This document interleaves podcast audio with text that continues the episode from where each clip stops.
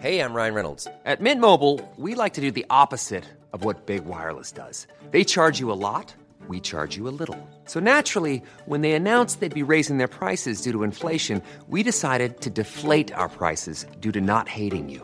That's right. We're cutting the price of Mint Unlimited from $30 a month to just $15 a month. Give it a try at mintmobile.com slash switch. $45 upfront for three months plus taxes and fees. Promo rate for new customers for limited time. Unlimited more than 40 gigabytes per month. Slows. Full terms at mintmobile.com.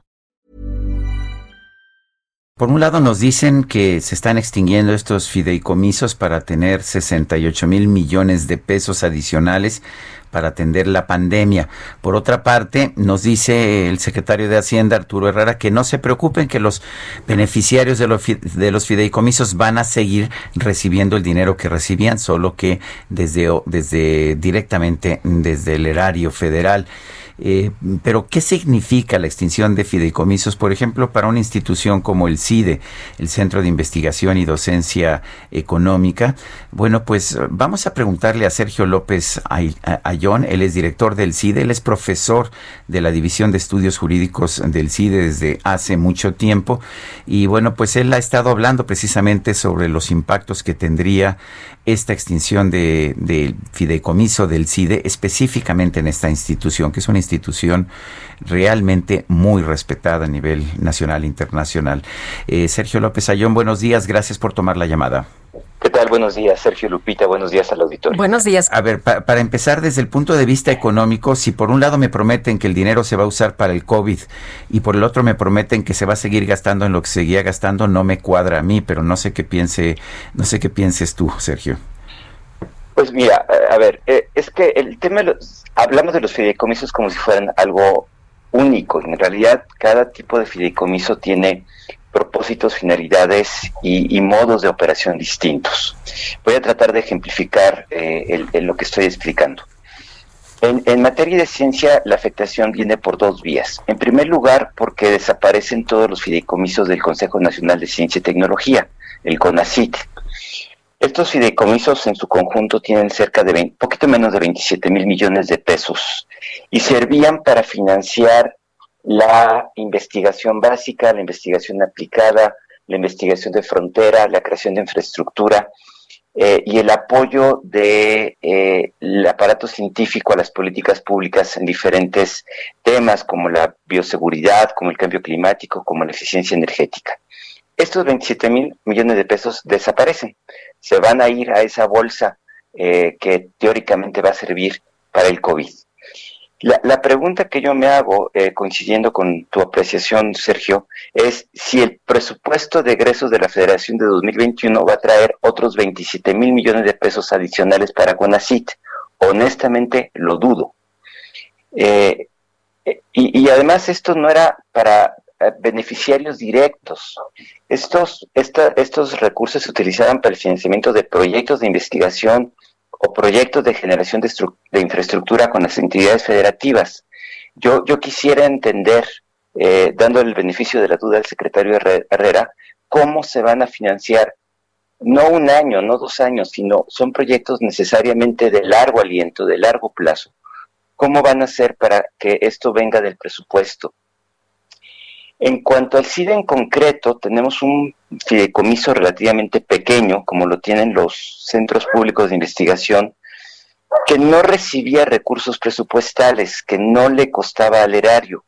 Este fideicomiso se nutre con los recursos que generamos los propios centros con nuestro trabajo o por donación de terceros.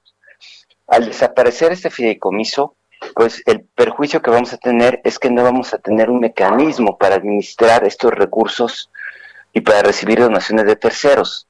Entonces nos están quitando una herramienta útil que no costaba y que nos va por lo menos a hacer muy complicada la vida en tanto se genera un mecanismo alternativo que permita el financiamiento de investigación que, insisto, no venía con recursos públicos, sino era eh, la vinculación que hacíamos con otras entidades gubernamentales, con el sector privado, con organizaciones internacionales y que financian importantes investigaciones, por ejemplo, en materia de COVID, en materia de violencia, en materia de política de drogas o en materia de crecimiento regional. E, esa es la afectación. Nos quitan una herramienta que era muy útil, que era transparente, que no era opaca, que todo el mundo puede ver para qué se utilizaba eh, y se va pues a esta bolsa que eh, sin duda el fin es loable, pero no nos queda muy claro cómo se va a recomponer este, esta, esta situación. Como lo he dicho, es un golpe muy fuerte para la ciencia en el país y la verdad lamento muchísimo la decisión del, Senado. Qué bueno que mencionas que sí había transparencia porque el presidente se ha encargado durante las últimas semanas a sembrar la idea en la ciudadanía de que todos estos eh, fideicomisos pues eh, eh, era una bolsa que pues la manejaba gente corrupta, ¿no? Y que los investigadores casi casi los científicos eran unos privilegiados y, y la gente lo que se imagina es que pues se la pasaban cobrando sin hacer nada. En efecto, y, en realidad eran los recursos que daban para financiar investigación. Eh, como hemos dicho también, eh, los fideicomisos son auditables, los fideicomisos públicos son auditables por auditoría superior por función pública, están sujetos a obligaciones de transparencia, reportamos trimestralmente a Hacienda, a función pública, a la Cámara de Diputados. Eh, los órganos internos de control pertenecen a los comités técnicos. Hay toda una legislación, hay todo un conjunto de obligaciones que estamos cumpliendo de manera sistemática y que, como lo hemos argumentado, no hay un solo caso documentado, por lo menos que conozcamos, de corrupción en estos fideicomisos. Entonces el argumento se cae por su propio peso.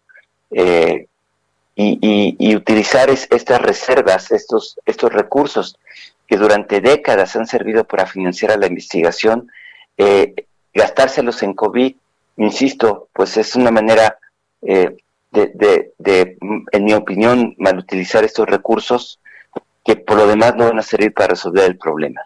Eh, en fin, es un, al menos en materia de ciencia y tecnología, pero en otras materias también, es un día triste.